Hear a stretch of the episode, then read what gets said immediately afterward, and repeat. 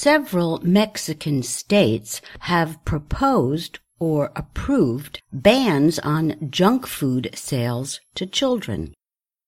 The country has one of the highest rates of childhood obesity, as well as a high rate of death for young people. The Gulf Coast state of Tabasco passed restrictions on the sale of sugary bottled drinks and snacks that are high in carbohydrates. Oaxaca state was the first to use such a ban. Lawmakers in several other states have introduced bills to do the same. Most of the bans would stop the sale of junk food to young people unless their parent is present. In the northern state of Chihuahua, Representative Rene Frias introduced a bill to guarantee our children and youths a healthier diet and to fight obesity. The bill has not yet been voted on. In Mexico City, Mayor Claudia Sheinbaum said earlier this month that leaders there are working to put together similar laws. The issue has become important because of the coronavirus pandemic. Mexico has the third highest confirmed COVID-19 deaths in the world, behind the United States and Brazil. The government has said that high blood pressure and obesity are the main conditions that may have caused the disease to become more severe. Hugo Lopez Gatell is the government's main voice during the pandemic.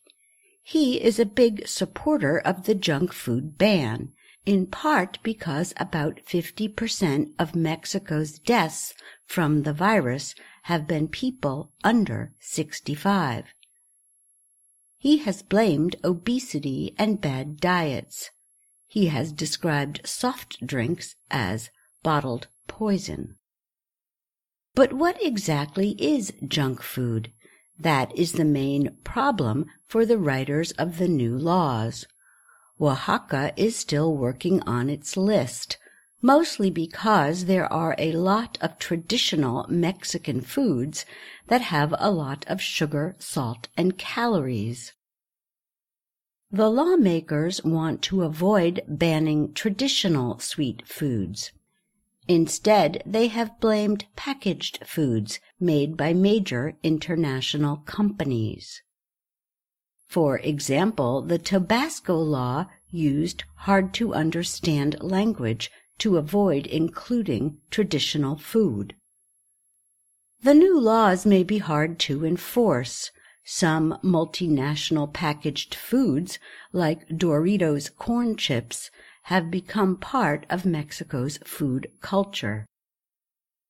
The UN Children's Fund says child obesity is a health emergency in Mexico it says the country's children have the highest rate in the world of junk food eating.